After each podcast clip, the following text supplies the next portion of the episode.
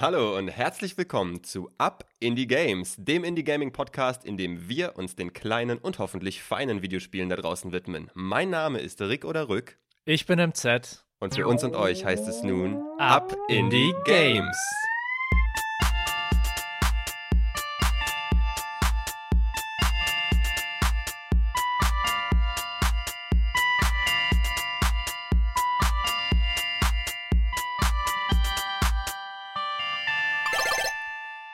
NZ, da sind wir wieder. Ja, eine neue Woche, eine neue Episode. Ich habe auch gleich einen Nachtrag zur letzten. Manchmal verschiebt sich das ja bei uns etwas mit der Veröffentlichung äh, im Verhältnis zur Aufnahme. Das äh, ist dann vielleicht nach, von außen nicht so ganz deutlich, aber wir haben ja letztes Mal über die Turtles gesprochen und da sagte ich, Seth Rogen bringt bald einen Film raus. Der ist draußen und ich habe den gesehen und der ist extrem geil. Ja, und ich habe mir auch ein paar Reviews dazu angeguckt. Der soll wirklich sehr, sehr gut sein. Ja, kann ich nur empfehlen, wer äh, Anfang Mitte 30 ist und diesen Nostalgiefaktor mit sich bringt und aber auch schon Kinder hat, die im Kino gehfähigen Alter sind und die mit dem Turtles-Virus äh, infizieren möchte. Große Empfehlung für Jung und Alt. Mega lustig, coole Musik, sieht gut aus. Also einfach nur Daumen hoch von mir. Und da wir gerade bei den Ninja Turtles sind, auf deine Empfehlung hin habe ich auch das Spiel einmal angefangen zu spielen, auch über Netflix. Das heißt, ich konnte es im Prinzip kostenlos spielen und ich muss sagen, es hat mir auch sehr gut gefallen. Und auch die Kritikpunkte, die du genannt hast, zum Beispiel mit dem äh, Level mit den fliegenden Gegnern sind wirklich sehr, sehr frustrierend. Ätzend, oder? Ja. Du kannst überhaupt nicht einschätzen, wo die sind. Ja, aber das ist ja oftmals bei solchen 2D- beziehungsweise solchen Beat'em-Up-Spielen, wenn es halt mit dieser Ebene nicht richtig irgendwie visuell klappt, dass es halt einfach nicht gut funktioniert. Also ich finde, ich verstehe auch nicht, warum die dieses Level so rausgebracht haben.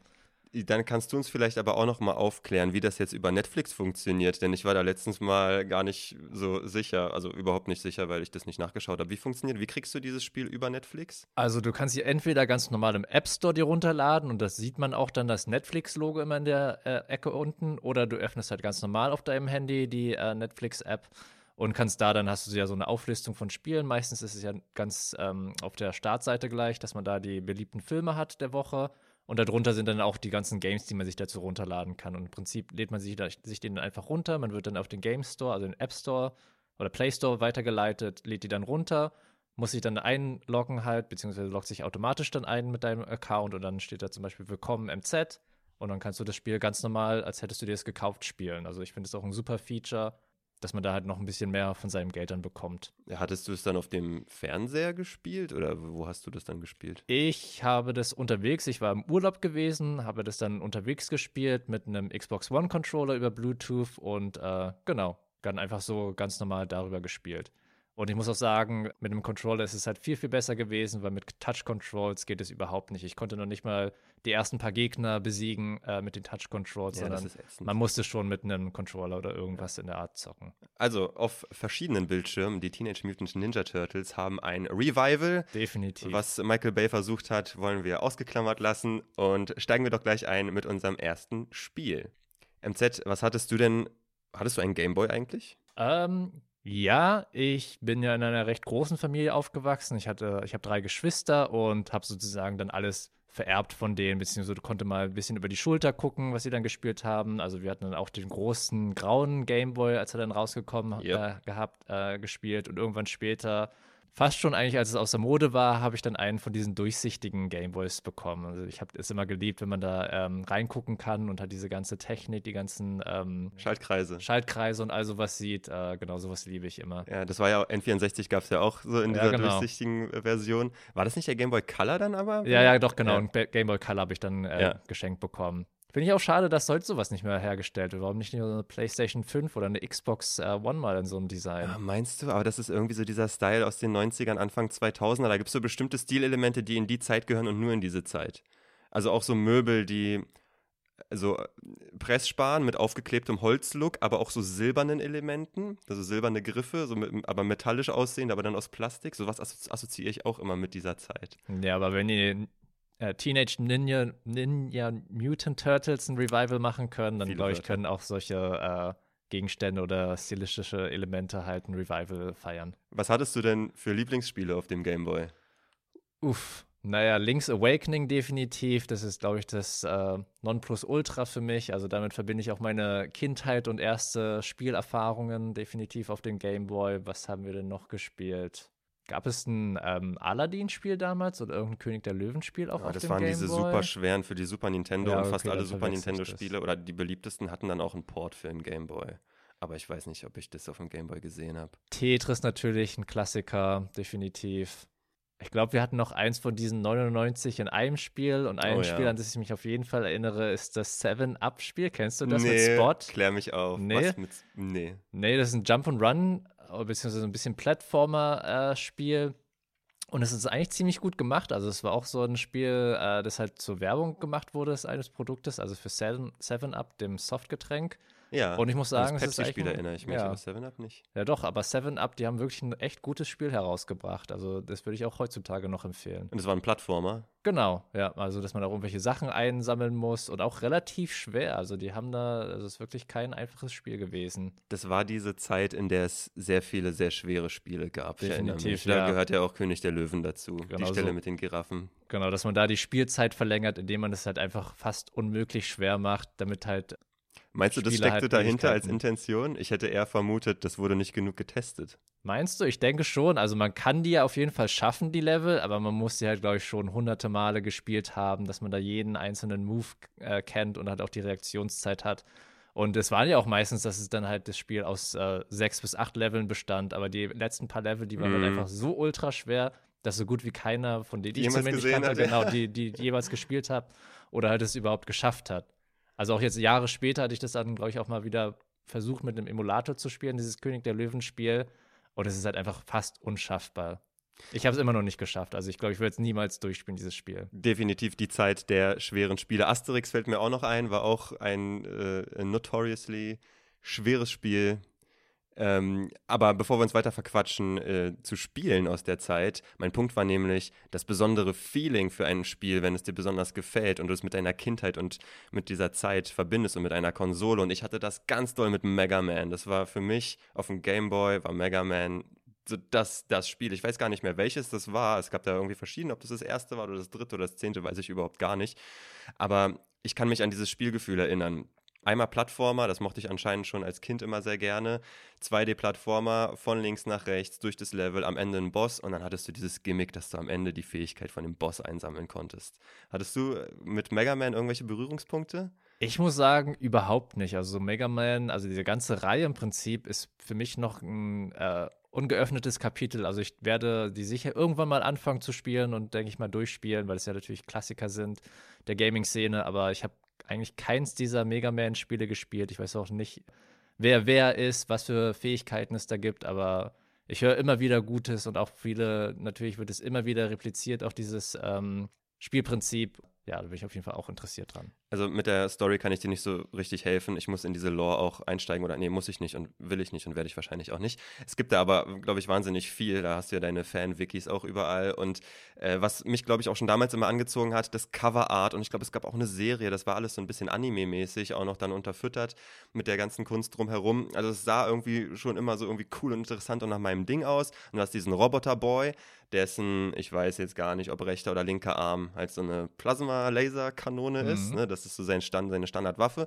Und damit spielst du dich durch die Levels und dann war immer dieses Gimmick, je nach Level, nach dem Boss, äh, wenn du den besiegt hast, hast du halt sein Gimmick bekommen. Der eine hatte irgendwie so Scheren, die geflogen sind, der andere hat eine äh, Feuerpower gehabt und je nachdem, wie der Boss dann so gethemed war, wie das so sein Thema war, so war dann das Level zu dem Boss dann eben auch. Und deswegen war das auch sehr abwechslungsreich immer, das Spiel. Warum so viel zu Mega Man? Es ist ein Spiritual Successor zu Mega Man, jedenfalls würde ich ihn so einstufen, auf der Bildfläche erschienen. Ich habe nämlich lange versucht, dieses Gefühl, das ich mit Mega Man verbunden habe, irgendwie wiederzubekommen. Das habe ich mit verschiedenen Spielen schon probiert. Mit Mario 64 habe ich das auch probiert. Da werde ich in einer anderen Episode was dazu sagen, wie ich das geschafft oder nicht geschafft habe, das zu replizieren. Aber Mega Man ist zurück und zwar im Geiste, im Feeling in Gravity Circuit. Gravity Circuit, dieses Jahr erschienen, brandneu zum Moment dieser Aufnahme. Und es ist eine 2D-Plattformer, genauso wie Mega Man und es ist eigentlich ein Mega Man. Klon würde ich nicht sagen, aber Rip-Off oder sehr, sehr, sehr harte Hommage. Also ich habe mir ja auch ein bisschen was dazu angeguckt und ich dachte auch sofort an Mega Man. Also, also als ich alleine halt ähm, die Artwork dazu gesehen habe und ein kurzes Video dazu, habe ich mir gedacht, auch ja, eins zu eins Mega Man im Prinzip. Sieht sehr ähnlich aus, hört sich ganz ähnlich an, so wie die Gegner reagieren, so wie die äh, Drops von den Sachen sind, die dann die Gegner dann so da lassen und wie sich das anhört, wenn du das einsammelst, wie du dich durchs Level bewegst wie du dich überhaupt bewegen kannst, ja, ist alles sehr, sehr, sehr ähnlich wie Mega Man. Ähm, aber eben wieder mit diesem Indie-Game-Ding, es ist oder es fühlt sich so an, wie das sich damals für dich angefühlt hat als Kind, aber es ist moderner. Also du hast viel mehr Details im optischen, du hast vom Gameplay viel mehr Gameplay, viel mehr Raffinesse und äh, Möglichkeiten, dich zu bewegen. Da würde ich auch nicht sagen, dass es ein Rip-Hop ist, sondern eher eine Hommage an äh, Mega Man. Würde ich auch so sehen, denn also hier ist es, das Rip-Off ist einfach so, so klar. Äh, ich komme da auch nochmal jetzt drauf zu sprechen, was genau, aber es ist einfach so viel, dass es wie so eine offensichtliche Frankenstein-Version ist von verschiedenen Mega Man-Teilen. Aber dieser Frankenstein ist kein Monster, sondern der ist attraktiv, meiner Meinung nach, ganz, ganz klar. Es wurde von Domesticated Ant Games entwickelt und von Plug-in Digital herausgegeben. Du spielst nicht als Mega Man, sondern du spielst als Kai. Kai ist ein sogenannter Gravity Circuit oder er ist, er ist Teil der Runde der Circuits zum, zum, zum Plot. Einmal ganz kurz, es ist eine Welt, die von Robotern bevölkert wird. Es gab in dieser Welt irgendwann mal eine böse Instanz, die heißt die äh, Virus Army und die wurde irgendwann mal besiegt, aber die ist zurück. Und du bist Kai, der Gravity Circuit, und du musst gegen diese Virus Army vorgehen und dich eben durch die Levels kämpfen. Du hast auch, das ist, ich glaube, du bist irgendwie Teil einer, eines Circles ähm, von anderen Circuits, denn alle Bosse, gegen die du spielst, oder denen du dann begegnest, die heißen auch irgendwas mit Circuit. Also ich glaube, ihr seid alle die Circuits, die Schaltkreise und du bist der Gravity Circuit namens Kai und äh, musst gegen die anderen Circuits kämpfen. Look, also mit der Story, muss ich gleich sagen, hink ich hinterher. Das wäre auch meine, mein Kritikpunkt bei dem Spiel gewesen. Wobei ich gar nicht weiß, wie sehr das am Spiel liegt oder an mir. Ich habe bei der Story relativ früh abgeschaltet. Es gibt viel Dialog in dem Spiel, hat mich irgendwie nicht so mitgenommen und ist mir irgendwie gleichzeitig zu wenig, aber auch gleichzeitig zu kompliziert. Also ich. Aber dass es dann halt auch aus deiner Kindheit jetzt nicht so viel hängen geblieben ist von der Lore. Ich denke, das ist doch eher was den geringsten Anteil ausmacht an den Mega Man-Spielen, sondern doch schon der Spielspaß im Prinzip und halt diese Fähigkeit, die neuen ähm, Waffen sozusagen oder Upgrades halt von den Gegnern aufzusammeln, nachdem man die besiegt hat und die dann halt gegen andere Gegner äh, kreativ einzusetzen. Das ist hier auf jeden Fall für mich die Nummer eins, das Gameplay und das Erlebnis. Das ist das, was mich zurückholt, wie du sagst, an dieses Erlebnis von damals. Und ja, vielleicht war ich ja auch noch nie gut in Spielen dieser Art, irgendwie die Story mitzubekommen und es ist immer noch so geblieben. Jedenfalls, da ist irgendwie für mich, da fehlt mir jetzt irgendwas, um mich da mitzureißen mir wirklich jede Dialogbox dann äh, mit Motivation durchzulesen. Aber was machst du in dem Spiel? Du spielst dich durch die Levels, die sind alle vom, von der Umgebung, vom Thema, vom, vom Biom, wie du es auch immer dann kategorisieren willst, verschieden. Und am Ende gibt es dann, wie gesagt, immer einen Boss. Was gleich ist wie bei Mega Man, ist, dass du am Anfang dir anhand der, in so einem Menü hast du dann die Köpfe von den Bossen. Du kannst dir auswählen, gegen, also welches Level du machen willst. Du musst die nicht in einer bestimmten Reihenfolge machen. Du guckst, ah, dieser Boss sieht cool aus, dessen Level mache ich. Also auch ganz klassisch wie die Mega Man-Spiele. Ganz genau. Ob sich jetzt aber dann erschließt, dass es schlauer ist, den einen Boss zu machen, um dann den anderen zu besiegen und so, das, das äh, weiß ich noch nicht. Ich habe erst einen Boss besiegt. Ich bin noch ganz am Anfang in dem Spiel. Musste aber auf jeden Fall rausposaunen, äh, Leute, wenn ihr auf Mega Man steht, holt euch dieses Spiel. Es ist genau dieses Feeling von damals. Aber ich bin mir sicher, da gibt es auch eine bestimmte Reihenfolge, die eher Sinn macht. Natürlich kann man bestimmte Gegner auch ohne bestimmte Upgrades besiegen, aber wenn man zum Beispiel einen Eisgegner bekämpft, dann macht es sicherlich Sinn, vorher den Feuergegner zu besiegen und dessen Fähigkeit aufzusammeln. Ja, jetzt ist hier aber ein Unterschied zu Mega Man, das muss ich auch noch sagen, das ist mir gerade nicht so gut gelungen, dass du bisher die äh, Fähigkeiten der Bossgegner nicht einsammelst. Du sammelst die quasi, wenn du den, was auch immer für ein Circuit dann besiegt hast, kommt dann sein, die haben so ein Teil immer am Kopf dran, so ein Erkennungsmerkmal und das tust du in so eine Art Museum bei dir. Da hast du so, ein, so einen Raum, wo du in der Überwelt dann hingehen kannst und dann kannst du dir das angucken. Ob du das irgendwie benutzen kannst, weiß ich noch nicht. Du kannst aber deinen Anzug, du hast, du siehst so ein bisschen aus wie Ultraman, falls du den kennst. Ähm, so ein bisschen so Iron Man-mäßig sieht er auch aus. Also wie so, so ein Robotermensch. Und du kannst dann im Menü, du findest verschiedene Upgrades für deinen Anzug, den du hast, und den kannst du dann upgraden und, und verändern. Also du kannst dann statt ähm, so einem Dash, den du am Anfang hast, kannst du so einen Uppercut als Special-Attacke dann ausrüsten und verschiedene andere Sachen. Genau, das hatte ich mir auch angeguckt, dieses Menü mit den Upgrades. Also da gibt es ja sicher auch viele Kombinationen, die verschiedene äh, Spielstile dann auch ähm, ermöglichen, freischalten. Aber man findet diese Upgrades dann einfach in der Welt oder Gibt es die in irgendeinem Shop, die man dann bezahlen muss mit diesen äh, Circuit Boards zum Beispiel oder wie ist das? Ja, also so wie ich das bisher, so wie mir das begegnet ist, hm, habe ich das immer von Zivilisten oder also Personen da in der Welt dann irgendwie bekommen. Also du musst dann auch andere Roboter retten, Zivilistenroboter, die eben keine Circuits sind. Ähm, also ich habe das immer geschenkt bekommen oder freigeschaltet, genau. Ob es da jetzt Möglichkeiten gibt, das noch irgendwie zu kaufen. Das Spiel ist auch relativ komplex, äh, jedenfalls im Vergleich zu sowas wie Mega Man, weil du eben diese Upgrade-Systeme auch hast. Dann hast du auch so ein System, wie dass du äh, Münzen, also eine Währung auch sammelst. Wenn du die Gegner dann besiegst, dann droppen sie etwas. Und damit kannst du dann auch beispielsweise, wenn du Checkpoints freischaltest im Level und dann stirbst und dann zum Checkpoint zurückkommst, kannst du an diesem Checkpoint dir deine Lebensenergie wieder neu aufladen, bis zum Maximum, das du hast. Und dafür gibst du diese Währung aus. Also es gibt da verschiedene Systeme, in, mit denen du dich dann bewegen kannst und, und dich dann verbessern kannst. Von der Steuerung her ist alles Walljump, Slide, äh, so wie du das kennst von Mega Man. Du hast eine Neuerung, du hast so einen Enterhaken, so einen Grappling Hook der erlaubt dir das dann an bestimmten Stellen sogar komplett das Plattforming zu überspringen, aber ist dann generell in die Levels dann schon in, integriert, dass du dann längere Abschnitte hast, wo du dich an der Decke hangeln musst und so weiter, um so dann durchs Level zu kommen. Bisher erscheint mir das Spiel extrem gut gemacht, was das Feintuning angeht, was den Rhythmus angeht.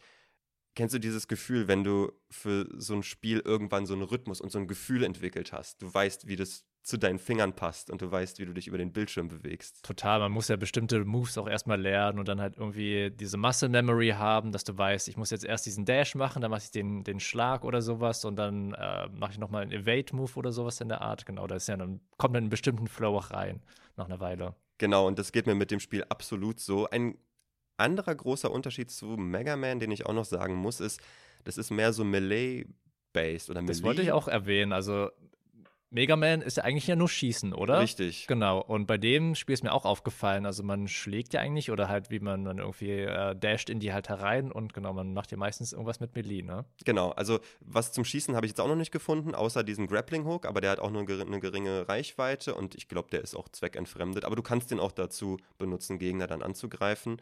Oder manchmal, wenn Gegner in der Luft sind, da hilft er mir auch, dann die dann zu erwischen, anstatt dann zu springen und dann oben zu schlagen.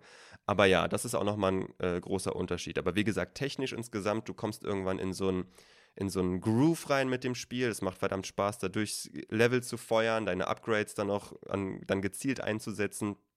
Und ja, macht einfach Spaß. Hab technisch jetzt noch keine irgendwie Ruckler gehabt oder irgendwie sowas oder irgendwelche Glitches oder Abstürze. Rundum bin ich damit total zufrieden. Und das ist ja auch wichtig, wenn es so ein Spiel ist, wo du erstmal in diesen Groove reinkommen musst, dass dieser Groove dann nicht irritiert wird durch eben, weiß ich nicht, lange Ladezeiten oder eben irgendwie einen Aufhänger oder so. Also bisher, wie gesagt, ich bin nur beim ersten Boss, aber ich bin sehr zufrieden und kann es nur an alle Leute weiterempfehlen, die Bock haben, mal wieder eine richtig geile Mega Man-mäßige Experience zu haben. Aber ich finde, es ist doch auf jeden Fall dann auch ein Alleinstellungsmerkmal, wenn es halt eher um Melee geht, anstatt ums Schießen. Da kann man doch schon sagen, das ist dann nicht äh, im Prinzip ein Klon, sondern das ist doch schon was, was auf jeden Fall dieses Prinzip äh, nimmt, aber es halt nochmal auf eine gewisse Art verändert und nochmal neu denkt und dadurch halt ein ganz nicht unbedingt neues Spiel äh, kreiert, aber eins, was halt sehr ähnlich ist, also bekannte Elemente hat, aber doch anders ist wieder. Ja, deswegen hätte ich auch gesagt, eine Hommage und ich denke eine mit Absicht offensichtliche Hommage an Mega Man, aber eben so mit der Botschaft, ja guck mal, wir haben darauf aufgebaut und wir haben das jetzt daraus neu gestaltet, aber hier ist unser Take mit unseren Neuerungen. Also von mir Gravity Circuit, jetzt brauchen wir eine Bewertungseinheit. Ich mache es mir heute einfach und vergebe Schaltkreise und Gravity Circuit kriegt von mir vier von fünf Schaltkreisen. Das hört sich doch sehr interessant an. Ich glaube, ich werde ihm auch mal eine Chance geben. Okay, kommen wir dann zu unserem zweiten Spiel. Das Spiel, das ich heute da, äh, vorstellen werde, will ich jetzt nicht so pompös mit einem Intro machen wie du und nochmal in die Zukunft, äh, in die Vergangenheit zurückgreifen, sondern ich werde ganz klassisch damit starten. Das Spiel, das ich vorstelle, ist Darkest Dungeon. Darkest Dungeon wurde von Red Hook Studios entwickelt, einem kleinen Studio aus Vancouver, BC in Kanada, das aus 22 Mitarbeiterinnen besteht. Und das Spiel wurde am 19. Januar 2016 für den Computer, also für den PC, herausgebracht. Und das Interessante dabei auch, dass es ursprünglich durch einen Kickstarter äh, gegründet wurde. Das heißt, es wurde dort erstmal so eine Concept Art und das äh, Spielprinzip vorgestellt. Und da war so ein großer Andrang auf dieses Spiel. Ich glaube, die haben ihr eigentliches Funding Goal um einiges äh, übertroffen und haben dabei in der ersten Runde 300.000 US-Dollar sammeln können. Also okay, wirklich auch wirklich sehr beeindruckend äh, für ein Spiel, das noch nicht mal existiert hat zu diesem Zeitpunkt. Darkest Dungeon ist ein anspruchsvolles, rundenbasiertes Gothic-Rollenspiel mit Roguelike-Elementen. Das Spiel fängt an wie folgt. Als Hauptcharakter erhält man von einem entfernten Verwandten, der dem Intro nach seinen Verstand verloren hat, einen Brief, in dem man das Erbe antreten soll. Bei dem Erbe ähm, handelt es sich dabei um ein Herrenhaus äh, auf dem Land, das man erhält. Das Angebot ist erstmal sehr verlockend, also dass man natürlich ein großes Erbe bekommt von diesem entfernten Verwandten. Wer wünscht sich nicht sowas? Allerdings äh, trügt der Schein erstmal, denn das Haus steht auch repräsentativ für den Gemütszustand des Verwandten, beziehungsweise wie sich dieser entwickelt hat. Oh. Und ähm, man sieht, dass es zu einer Ruine verfallen ist und dass es auch sehr dunkle Ecken gibt und ähm, dass irgendwas mit diesem Haus nicht so wirklich stimmt. Je mehr man das investigiert, ähm, findet man heraus, ähm, was für ähm, dunkle Machenschaften sich da getrieben haben und wie sehr dieser Verwandte halt versucht hat, bestimmte Rituale und in der Unterwelt versucht hat, irgendwas in unsere Welt hereinzuholen und dass es immer mehr verschmolzen ist und der sich da sozusagen drinne verloren hat. Und diesem Geheimnis möchte man ähm, auf den Grund gehen und man möchte auch im Prinzip halt diesen Namen wiederherstellen für sich, weil man natürlich dann ganz unter ist bei den Leuten in dieser Umgebung, dass man sozusagen das Böse in diese Gegend äh, geholt hat. Und da will man versuchen natürlich als Guter das Böse zurückzudrängen und zu gucken, was hat dieser Verwandte gemacht, was hat der da für dunkle Tore eröffnet und wie kann ich die schließen, dass das sozusagen nie wieder passiert und dass wir sicher in unserer Welt leben können. Das macht man, indem man ähm, als Spieler SöldnerInnen anheuert, um dieses Geheimnis zum einen zu lüften und halt in diese Ruinen, in diese Dungeons halt hereinzugehen und ähm, herauszufinden, was es damit auf sich hat. Was interessant dabei ist, dass auch diese Söldnerinnen aber keine Helden im Prinzip sind, sondern eher Anti-Helden. Das heißt, die haben ihre ganz eigenen Mankos. Die haben zum Beispiel negative ähm, Effekte, also dass sie bestimmte ähm, negative Quirks haben, indem sie auch negativ die anderen Charaktere beeinflussen können. Das gibt es aber auch auf der anderen Seite, dass sie positive Quirks haben, dass sie zum Beispiel eine bessere Genauigkeit haben oder dass sie besser gegen bestimmte äh, Gegnertypen vorgehen können, dabei extra äh, Schaden ausrichten können. Genau. Also das ist dieses rundenbasierte Combat dann für dieses Spiel, ja? Genau, im Prinzip und, kann man so ein bisschen denken, dass es so wie DD ist. Das ja. heißt, du hast ähm, auch eine gewisse äh, Treffsicherheit, also eine Accuracy, mit der man dann halt bestimmte Gegner ähm, treffen kann. Und da muss man sich dann halt auch immer ganz genau überlegen, welchen Move mache ich jetzt, um dann den anderen Move ähm, danach zu machen? Oder muss ich jetzt eher heilen oder soll ich doch lieber jetzt aggressiver vorgehen, um den Gegner vorher auszuschalten, damit es dann halt nicht zum weiteren Schaden kommt? Und äh, du hast dann also immer so eine kleine Party, so eine Gruppe von Leuten, mit denen du dich dann durchs Spiel bewegst? Genau, also man muss sich halt ähm, vier Charaktere, vier von diesen äh, SöldnerInnen halt auswählen. Man kann denen bestimmten Trinkets auch geben, dass sie halt da bestimmte Stats halt geboostet bekommen oder halt besser geschützt werden durch irgendwas. Und ähm, genau, es ist auch ganz wichtig, dass man entscheidet, welcher Charakter auf welcher Position steht. Dann zum Beispiel jemand mit einem Schild, der ist natürlich besser vorne ähm, positioniert, weil er da dann besser seine Moves äh, ausüben kann. Also er kann zum Beispiel aus der hinteren Reihe nicht so einen Schutzmove machen, sondern er muss vorne stehen. Okay, das kenne ich gar nicht von diesen rundenbasierten Spielen, dass die Position dann auch wichtig ist. Weil sonst kenne ich das so, du wählst aus der anderen Party halt einen aus, den du angreifen willst oder mehrere und dann passiert das und je nachdem, wie dann die Stats sind, dann wird dann abgerechnet, wie viele Punkte da jetzt weg sind. Aber dass dann die Position auch wichtig ist, ist für mich neu. Oder kennst du das von anderen Spielen auch? Oder nee, muss so ich auch sagen. Das ist für mich äh, ein ganz neues Feature gewesen, ja. dass man da halt ähm, genau darauf achten muss, wer in welche Position steht. Und dann hast du natürlich irgendwelche Gegner, der irgendwelche weiß ich nicht, irgendeine äh, Peitsche benutzt und den Gegner von ganz hinten, deinen Heiler, in die erste Reihe zieht und dann kann er jetzt keine ähm, Heilungszauber mehr machen, sondern muss halt irgendwie wieder für den Turn halt sozusagen aufgeben, dass er halt immer wieder weiter nach hinten rücken kann, um dann wieder zu heilen. Und das kann natürlich dein ganzes Spielkonzept, was du dir natürlich vorher überlegt hast, dass du jetzt, wie gesagt, den Schildtypen vorne hast und hinten den Heiler hast oder irgendjemand, der irgendwelche Ranged Weapons hat, der muss dann jetzt auf einmal wieder nach hinten äh, gemacht werden. Oder dass du halt da ähm, ein bestimmtes Moveset gibst. Also es gibt halt vier Moves oder halt Abilities, die man sich auch auswählen muss, vorher, die man mitnimmt, sozusagen für diesen Charakter. Und dass man da sich entscheidet, will ich jemanden, der in diesem Dungeon vielleicht nach vorne gezogen werden kann, vielleicht noch irgendeinen Dolch mit hat oder so, beziehungsweise diesen Dolch-Move machen kann, dass halt auch da sich wehren kann und nicht hilflos äh, dem ausgeliefert ist, den Gegnern. Jetzt kenne ich diese Spiele so, dass du diese Kampfsituation, dass, äh, dass das Spiel quasi in einen extra Modus schaltet dafür. Jetzt ist hier die Kampfsituation, jetzt ist es rundenbasiert und zwischen diesen Segmenten hast du dann ein, ein, ein Hin- und Herlaufen und Personen treffen, mit Personen reden und Orte aufsuchen und sowas in so einer Überwelt. Also, dass du mit dem Charakter quasi rumläufst in der Welt. Gibt es das da auch so oder wie funktioniert das? Ähm, also es gibt drei verschiedene Spieleaspekte. Zum einen hast du halt dein ähm, Erbe, das ist halt jetzt nicht nur diese Ruine beziehungsweise dieses Herrenhaus, sondern du hast ein ganzes Grundstück. Da hast du dann auch äh, ein Krankenhaus, eine Taverne, äh, ein ähm, Blacksmith. Da kannst du dann zum Beispiel deine Rüstung für die Charaktere upgraden. Du kannst bestimmte Krankheiten halt ähm, behandeln lassen oder diese Quirks auch äh, entfernen, auf die ich gleich nochmal zurückkommen werde. Genau, also da kannst du dann auch auf zum einen die Gebäude upgraden und dann kannst du auch nochmal Geld ausgeben, um dann deine Charaktere entweder halt mhm. halt zu heilen oder die zu upgraden, neue Charaktere äh, in dein Team zu holen. Genau. Dann gibt es den Dungeon Crawler Aspekt, also wenn man dann sich entscheidet, ähm, es gibt eine verschiedene Auswahl halt von ähm, Dungeons, die man halt besiegen kann, auch mit verschiedenen Zielen. Du musst zum Beispiel 90 Prozent der Räume erkundet haben. Du musst alle Gegner entweder besiegt haben oder es gibt halt ein Boss-Level, da musst du den Boss natürlich besiegen. Und genau, dieses Ziel muss man dann halt verfolgen, indem man halt durch verschiedene Räume geht. Das ist dann im 2D-Style und du läufst im Prinzip einfach nur von A nach B, kannst nach links oder rechts gehen. Dort findest du dann auch zum Beispiel Schatztruhen, wo du dann Gold findest oder bestimmte Gemälde, die du dann benutzen kannst, um Sachen abzugraden. Genau, wenn du dann halt auf Gegner triffst, dann schaltet es in diesen rundenbasierten Modus, mhm. wo dann du deine Züge hast und der Gegner. Und da kommt es dann auch nochmal auf ähm, die Speed-Stats an, wer halt zuerst startet. Und da kann man dann auch nochmal wieder verschiedene Sachen machen. Also du startest halt jedes Mal dieses Dungeon immer mit einer Fackel, mit einer frisch, äh, frischen Fackel. Und dem, je mehr du dich bewegst, desto dunkler wird es. Und je dunkler mhm. es wird, desto mehr belastet es deine Charaktere psychisch und desto gefährlicher werden die Gegner, aber halt auch die Belohnungen werden dadurch größer. Das heißt, es gibt aber auch ein bisschen Inventory ähm, dass man sich halt bestimmte Anzahl an Fackeln mitnehmen möchte, Schlüssel, um diese Truhen zu öffnen, weil manchmal kann man die dann nicht öffnen oder es gibt halt äh, weniger Rewards, wenn man halt nicht diesen Schlüssel hat oder dass es Fallen gibt, da brauchst du Scha Schaufeln für, um die zu entfernen.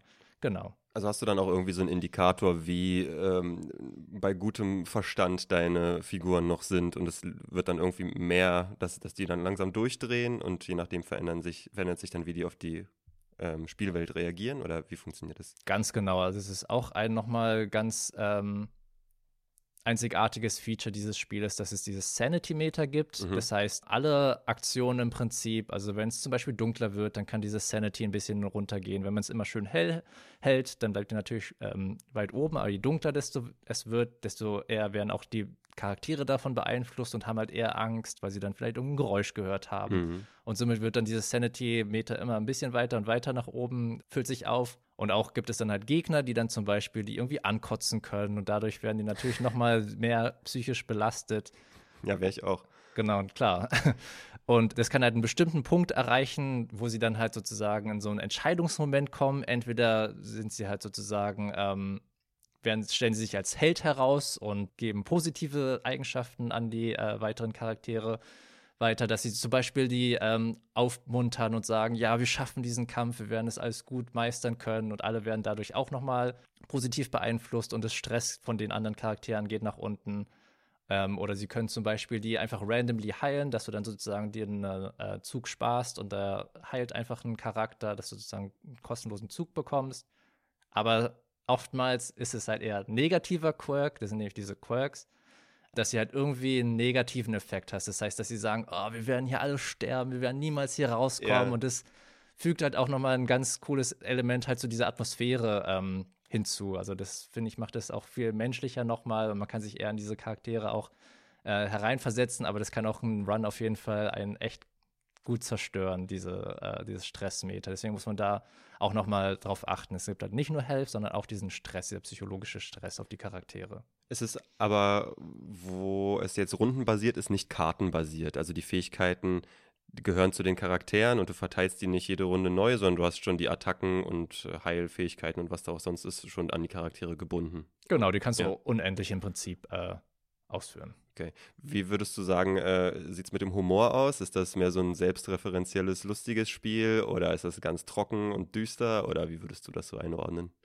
Schon ein sehr dunkles Spiel, also auf dem Stil bzw. den Artstyle des Spiels möchte ich auf jeden Fall auch noch mal ein bisschen ausholen. Also das ist auf jeden Fall auch sehr, sehr einzigartig. Es wird so als Lovecraftian äh, bezeichnet dass auch dieses Unheimliche mit irgendwelchen Tentakeln und irgendwie dieses kosmische ja. Evil halt äh, in diesem Universum halt in unser, unsere Welt hineinkommt. Und also ich finde, dieses Spiel ist einfach unglaublich schön gemacht. Also der Artstil, ich könnte mir das Ewigkeiten angucken. Die Gegner sind so schön gruselig und irgendwie aus verschiedenen Elementen, äh, die man halt kennt, zusammengestellt. Es gibt halt verschiedene Arten, auch Untote. Es gibt irgendwelche, die aus dem Wald halt kommen und eine Hexe, die dann auch ganz grässlich aussieht und all sowas. Also es ist wirklich sehr, sehr schön gemacht. Und auch was einer der Unique Selling Points ist, ist dieser Narrator, der Erzähler. Okay. Der hat wirklich eine unglaublich schöne Stimme. Der macht es halt, also der teilweise kommentiert er halt sarkastisch auch, was da passiert, aber der sagt dann auch, uh, das war ein sehr guter Treffer oder sowas. Oder dass, wenn du in eine mhm. Falle reingeläufst, dann wird er zum Beispiel irgendwie vielleicht was Sarkastisches sagen. Aber der unterstützt nochmal diese ganze Atmosphäre, dass man wirklich sich so irgendwie so ganz scheurig und irgendwie so, als sich so gruselig anfühlt. Also der ist auf jeden Fall ein ganz, ganz wichtiges Element dieser Erzähler. Wenn das gut mit dem Spielgeschehen zusammen passiert, dann kann das ein Spiel nochmal sehr viel weiter erheben, finde ich. Wenn du denkst an Stanley Parable oder Bastion, die ja auch so Moderatoren hatten oder halt so ein Voice-Over, so ein Narrator, der die ganze Zeit am Start ist und manchmal direkt das kommentiert, was du gerade machst oder welche vielleicht nicht so gute Entscheidungen du getroffen hast, finde ich immer richtig geil, richtig interessant. Ganz genau. Also der unterstützt es halt, oder beziehungsweise wie du sagst, der erhebt es auf jeden Fall auf ein ganz, ganz anderes Level. Ich finde, es ist auf jeden Fall, also ich glaube, ohne diesen Narrator hätte das nicht so eine Reichweite erreicht, wie es es hat. Wie, von der Art her, wie es gezeichnet ist, ich habe mir das ja auch mal kurz angeguckt, hat mich das sehr erinnert an äh, Pentiment, ein anderes Spiel, auch vor kurzem erschienen. Das ist ja dieser Stil eines mittelalterlichen Gemäldes, so ein bisschen. So, oder nicht Gemäldes, sondern mehr wie so einer wie so eine, wie so eine einfache Zeichnung, aber aus der Zeit. Also mich hat das an Tarotkarten ganz doll erinnert. Das, das Spiel sieht für mich aus wie ganz viele Abbildungen auf Tarotkarten. Ah, das ist interessant. Ja, also ich weiß auch nicht, wie ich den Artstyle beschreiben würde, aber ich finde ihn einfach wunderschön und der passt richtig gut zu diesem ganzen Theme und den Narrator. Und ich muss auch sagen, die Musik, die passt wirklich super zu diesem Spiel, wenn diese Kampfszenen sind, dass man halt wirklich auch gestresst ist und halt irgendwie mit diesen Charakteren, obwohl es irgendwie Anti-Helden sind und irgendwie auch irgendwie alles so ein bisschen komisch ist, dass man sich da richtig gut in diese Szene äh, hereinversetzen kann und auch mitfiebert und oh, ich hoffe, dass dieser Treffer jetzt äh, treffen wird oder dass er jetzt einen Miss bekommt und ich dann halt durch, gut durch diese Runde durchkomme.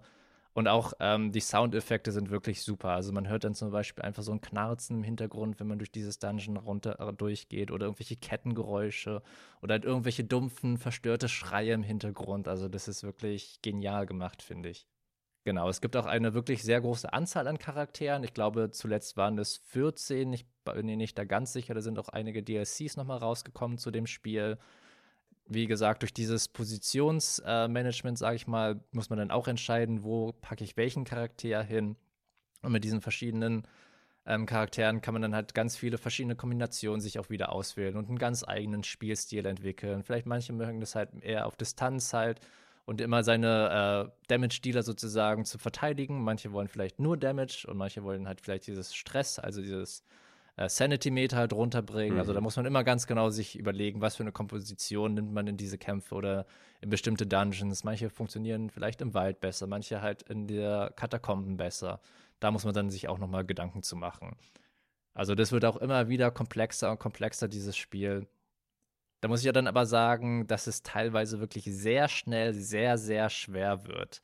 Also es können halt auch randomized Events passieren. Das heißt, dass zum Beispiel irgendwie so ein Zwischenboss einfach in einem Level auf einmal erscheint und der kann dir halt dein komplettes Team Mhm. einfach sofort auslöschen in ein paar Runden.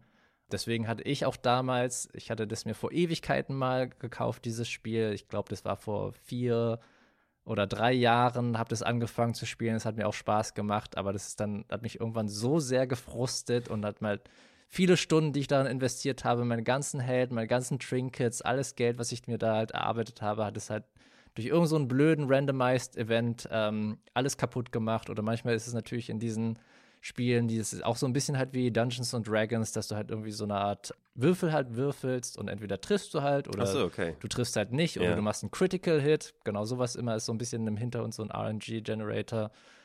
Genau, das kann halt auch sehr unfair sein, dass du dann halt mehrmals nicht triffst und der Gegner macht halt aber mehrere Critical Hits auf dich und dann wirfst du sozusagen die Maus und Tastatur in die Luft vor Frust einfach und dann hatte ich halt für viele Jahre dieses Spiel nicht mehr gespielt. Also ich hatte das jetzt erst auch vor kurzem letzten Jahr ähm, zu Winter durchgespielt, nachdem ich da halt drei Jahre Pause Ja. zwischendurch hatte, weil mich das so sehr gefrustet hat. Aber da muss ich dann auch wieder sagen, dieses Geheimnis dieses Verwandten äh, ist halt so ein bisschen halt wie in diesem Spiel. Irgendwie ist man halt im Bann davon und kommt halt trotzdem immer wieder zurück, weil das halt so spannend und so gut gemacht ist, dass man irgendwie nicht davon wegkommt, sondern man ist halt einfach sozusagen verzaubert und will halt dieses Geheimnis lüften und man will den Namen bereinigen und gucken, was sind diese Tore, ich will die verschließen und ich will es alles wieder gut machen. Da glitzert mich der investigative Geist von hinter deinen Augen auch gleich wieder ganz strahlend an. Habe ich das denn jetzt richtig verstanden, dass das Spiel dann auch prozedural generiert ist? Wenn du durch die Dungeons gehst, hast du immer ein bisschen Abwechslung, da ist immer was Neues hinter der Tür? Oder wie, wie ist das aufgebaut? Genau, also du weißt auch nicht genau, was dich dann halt erwartet. Also du hast halt irgendwelche Flure immer, die du halt abgehst. Da hast du dann halt vielleicht random, dass du mal halt Gegner da findest. Oder dann halt irgendeine Schatztruhe oder sowas. Und dann hast du nochmal Räume. Und da sind dann halt meistens irgendwelche Kämpfe. Aber es ist ganz viel randomized. Das heißt, dass du auch manchmal kannst du mit deiner Fackel scouten, wenn du irgendwie Glück, hast. Und dann kannst du schon mal sehen, was jetzt auf den nächsten Teils kommt, beziehungsweise in den nächsten Räumen, was da kommt. Wird da jetzt ein Kampf sein oder sind da vielleicht Schätze drin? Und da kann man dann auch die Route ein bisschen planen. Aber ich glaube, das wird alles ein bisschen am Anfang, sobald du in dieses Dungeon halt reingehst und es lädt, dann wird es halt alles ähm, erstellt. Aber es ist halt immer wieder randomized Ja, ja. und äh, ist halt auch nicht immer dasselbe. Und wie gesagt, es können auch irgendwelche anderen Events auf einmal passieren, dass da irgendein Zwischenbus auf einmal erscheint. Genau. Also das dann Thema Replayability, würdest du sagen, ist immer was Neues. Wenn du das Spiel neu anfängst, hast du immer eine neue Experience. Definitiv, ja. Genau, also dieses mit dem Unfair und dieser Schwierigkeitskurve, das ist definitiv ein Kritikpunkt an diesem Spiel. Ähm, aber trotzdem, wie gesagt, es hat mich nach all diesen Jahren trotzdem noch mal wieder äh, in den Bann gezogen und mich dazu gebracht, es dann doch durchzuspielen. Und deswegen werde ich Darkest Dungeon 4,5 von 5 Fackeln geben. Fackeln. Genau. Ja, passt sehr gut zu deiner Beschreibung von Darkest Dungeon. Zuletzt im Set wie immer widmen wir uns einem Spiel, das wir beide kennen und womit wir beide viel Zeit verbracht haben oder zumindest so viel, dass wir uns sicher genug fühlen, hier zu sprechen.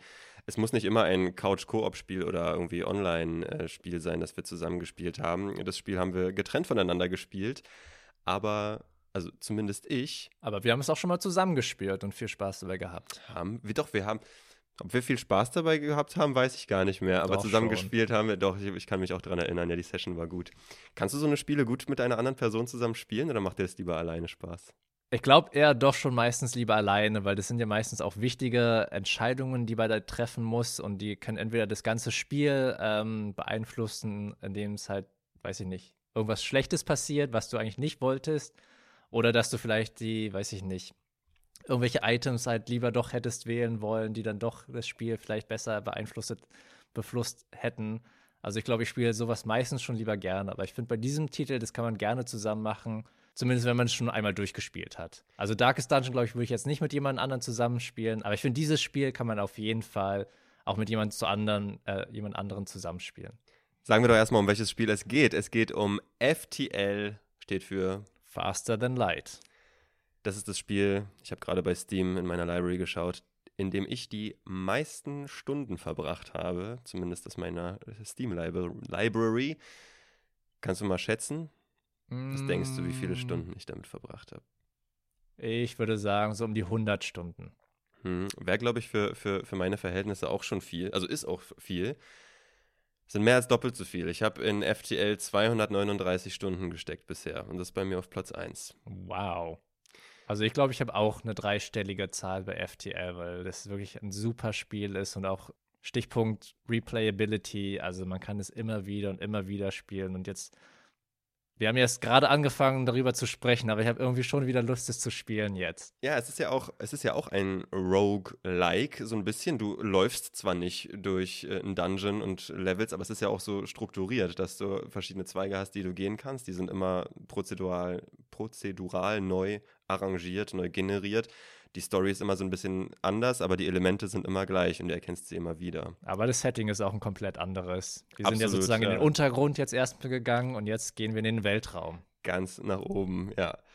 Ich habe so viel Zeit mit diesem Spiel verbracht. Ich weiß gar nicht, wo ich anfangen soll. Warum ich damit überhaupt so viel Zeit verbracht habe, weiß ich gar nicht. Es ist ein Spiel, würde ich sagen, das dich allein schon durch den Vibe fesselt. Gar nicht unbedingt das Spielprinzip, sondern das Gefühl beim Spiel ist schon ein ganz, ganz, ja, bestimmtes, einzigartiges, das zum Spiel gehört für mich. Also für mich ist klar, wenn ich das Spiel anmache und die Musik schon höre und da die Pixel sehe, wie das alles aussieht vom Artdesign her, dann bin ich in so einem bestimmten Modus schon gleich für dieses Spiel. Total. Also wenn ich finde, während bei Darkest Dungeon halt schon sehr detailliert die Zeichnungen ähm, gemacht worden sind, ist es halt eher simpel, der Stil von FTL, aber halt diese Musik. Und es passt halt einfach alles zusammen richtig, richtig gut. Also man fühlt sich dann auch, als wäre man irgendwie wieder im Weltraum und hat irgendwie so ein gelassenes Gefühl, aber ist irgendwie auch halt angespannt, weil man halt eine Mission hat, die man äh, machen muss. Vielleicht kannst du ja ein bisschen auf die äh, Story von dem Spiel eingehen. Ja, da habe ich jetzt auf dich gehofft, weil ich kann mich noch der, von der Story kann ich mich noch erinnern. Ähm, du bist ja äh, das ist andersrum wie bei Star Wars, deswegen hat, hat mich das immer so ein bisschen irritiert. Die Rebellen sind nicht die Guten, die Rebellen sind die Bösen. Und du bist eben auf der Nicht-Rebellen-Seite und du musst irgendwas transportieren, ne? Du musst irgendwie so eine Information irgendwo hinbringen oder so, ne? Genau, ich glaube, du musst zur Allianzbasis oder irgendwie sowas in der Art fliegen und die warnen vor dem äh, Rebellenangriff. Und das Coole ist ja auch, dass äh, diese Rebellen sozusagen hinter einem die ganze Zeit her sind. Das heißt, man ist ja in diesem Weltall, wo man dann auf dieser Karte sich entscheiden äh, kann, zu welchen Sternen man fliegt. Mit diesem FTL, also den Faster Than Light Drive, also dem Hyperdrive. Und äh, wenn man dann zu viel Zeit ähm, verbringt ähm, auf einem Level oder Universum, dann sieht man schon, diese Rebellenflotte, die ist immer hinter einem. Und wenn man halt in den Radius gelangt von denen, wird man auch von denen angegriffen und das ist natürlich, die sind extrem stark und meistens schafft man das halt nicht heraus und man kriegt auch ganz wenig Ressourcen halt, wenn man äh, in dieser Rebellenwelle ist und die trotzdem besiegt. Also es lohnt sich eigentlich im Prinzip nicht, äh, gegen die zu kämpfen, sondern man ist immer in diesem Verfolgtsein-Modus und Fluchtmodus und versuchen, so schnell wie möglich von denen wegzukommen.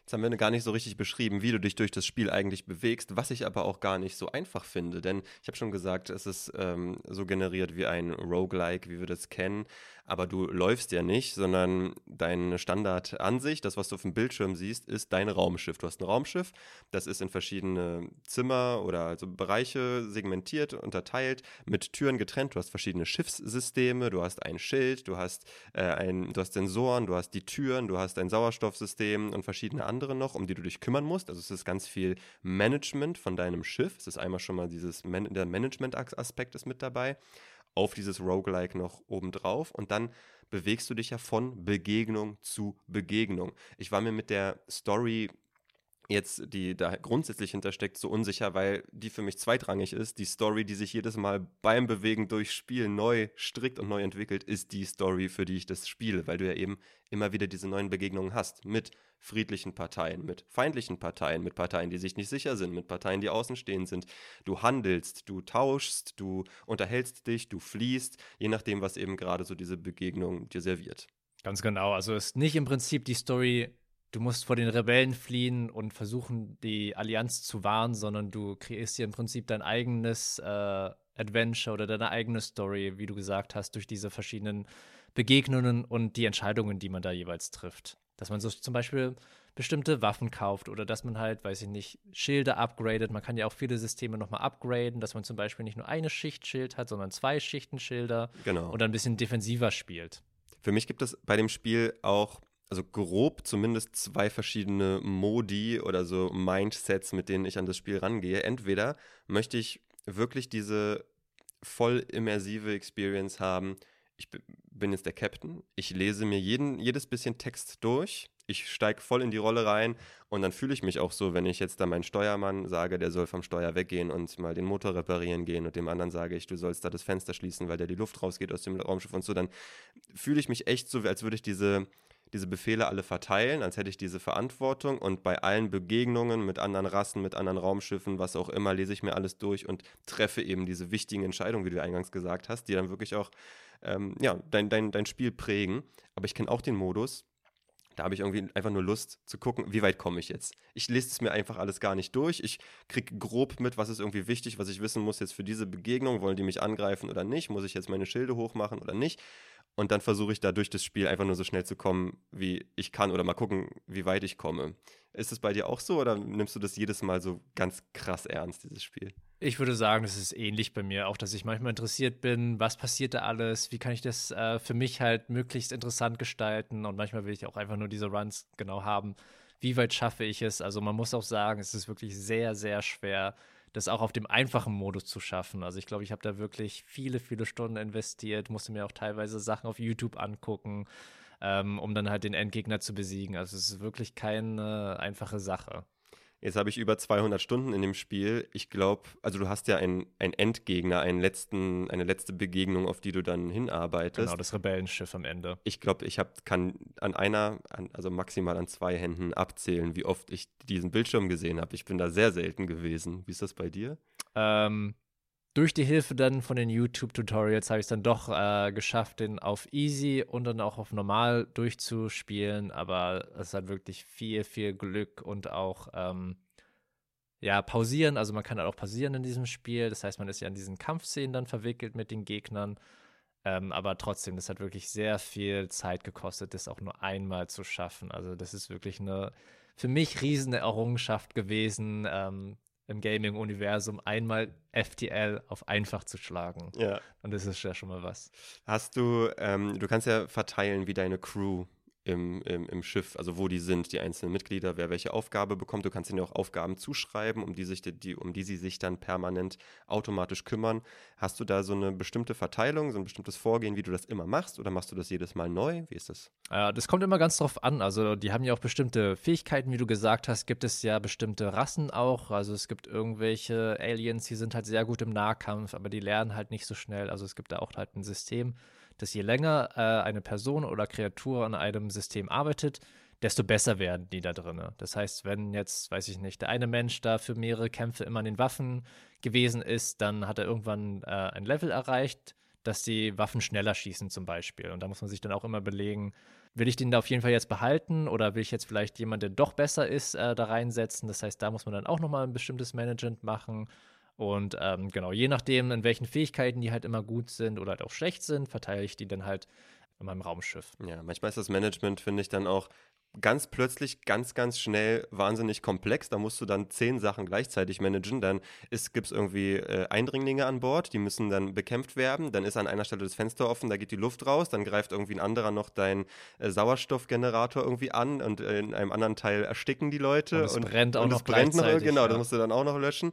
Also teilweise ist es dann wirklich ganz viel, aber das ist dann, wenn du das dann managst und dann schaffst, wieder alles unter einen Hut zu kriegen und zur nächsten Raststätte zu fliegen, wo du dann, oder zum Shop, wie das dann heißt, und dann dich zu heilen und das Schiff neu aufzubauen und neu alles auszurüsten, dann ist das immer so ein richtig geiles Gefühl von wegen, ja, ich hab's voll drauf, hier alles, alles zu managen. Ja, und deswegen kann man das auch immer wieder und immer wieder spielen, weil es ja auch jedes Mal anders ist. Halt aber nicht ähm, wie bei anderen Spielen, dass es so leicht anders ist, sondern wirklich, man kann sich das immer wieder anders äh, machen, den Spielstil. Man kann sich auch einen Teleporter auf dem Schiff installieren und dann hast du zum Beispiel diese Aliens, die gut im Nahkampf sind. Und dann machst du halt einen Run, wo du dann halt einfach immer dich aufs gegnerische Schiff ähm, teleportierst und dort einfach die ganze gegnerische Crew ausschaltest. Und somit kriegst du dann auch meistens mehr Ressourcen von den Gegnern. Und genau, so kann man halt auch so einen äh, Stil machen, also einen Spielstil. Richtig, du hast, kannst dir irgendwann dann auch die Gegenstände und Eigenschaften dann der anderen Schiffe und ganze andere Schiffe dann ja auch aneignen. Ne? Dann für einen neuen Run kannst du dann mit einem gegnerischen Schiff starten. Genau, es gibt auch welche, die ähm, Stealth eher sind, die können sich unsichtbar machen. Es gibt welche, die starten gleich mit einem Teleporter. Also ja. da gibt es wirklich unendlich Möglichkeiten. Und dann durch dieses Randomized Roguelike-Element, dass dann halt die Events immer anders sind, ist es halt auch wirklich immer ein neuer Run, irgendwie so eine andere eigene Geschichte, die man sich machen kann. Und das finde ich auch bringt dann immer wieder zurück zu diesem Spiel. Beim Weg durch dieses Spiel ist der Weg auf jeden Fall das Ziel, würde ich sagen. Wenn wir jetzt an unserem Ziel sind, das Spiel zu bewerten, MZ, brauchen wir erstmal eine Bewertungseinheit. Hast du eine Idee? Mm, Hyperdrive Fuel vielleicht? Was würdest du vorschlagen? Also, äh, dass wir eine Anzahl von Hyperdrive Fuels aus fünf geben. Genau. Ja, ich hätte, ich hätte äh, Jumps gesagt, aber ich finde das mit den Fuels, äh, ich weiß nicht, was ein Fuel ist, aber ich werde dabei bleiben und dir folgen. Ja, es gibt ja auf jeden Fall auch Ressourcenmanagement, dass man halt nur bestimmte Anzahl von Jumps machen kann. Da muss man halt wieder tanken gehen in diesen Shops. Es gibt ähm, halt Scrap, also halt Schrott, mit dem man dann halt, ähm, als der sozusagen die Währung ja. ist, mit dem man dann halt sozusagen die Systeme upgraden kann oder sich halt mehr Raketen kaufen kann. Also Raketen ist dann auch wieder eine Ressource. Und genau, warum nehmen wir dann einfach nicht diesen Fuel dann als Einheit? Okay. Dann äh, lege ich mal vor, von mir kriegt Faster Than Light oder FTL 4 von 5 äh, Hyperdrive Fuels. Von mir kriegt es 5 von 5 Hyperdrive Fuels, weil ich finde, das ist ein Spiel, da kann man einfach immer wieder zurückgehen. Und wie gesagt, alleine in den ersten paar Sekunden, in denen wir darüber gesprochen haben, habe ich jetzt schon wieder Lust bekommen, haben, das zu spielen. Also ich finde, das ist eigentlich, eigentlich das perfekte Indie-Game. FTL Faster Than Light, äh, habe ich noch gar nicht gesagt, entwickelt von und herausgegeben von Subset Games im Jahr 2012, kriegt von uns beiden neun Hyperdrive Fuels. Definitiv eine Empfehlung. Dann ist das doch ein schönes Schlusswort, MZ. Was auch immer ihr da draußen uns mitteilen wollt. Kommentare, Anregungen, Fragen, Ideen für weitere Spiele, tut dies gerne per Mail an abindiegames.farnfunk.de. Checkt unsere Website farnfunk.de für weitere Folgen, Shows und Inhalte. Gebt uns eine Bewertung direkt in eurer Podcast-App und abonniert unseren Kanal auf YouTube. Das hilft uns alles sehr. Vielen Dank an Niklas für die Musik. Vielen Dank an euch alle da draußen fürs Zuhören. Es war mir wie immer eine Freude, MZ. Und mir auch. Bis zum nächsten Mal. Bis dann. Ciao, ciao.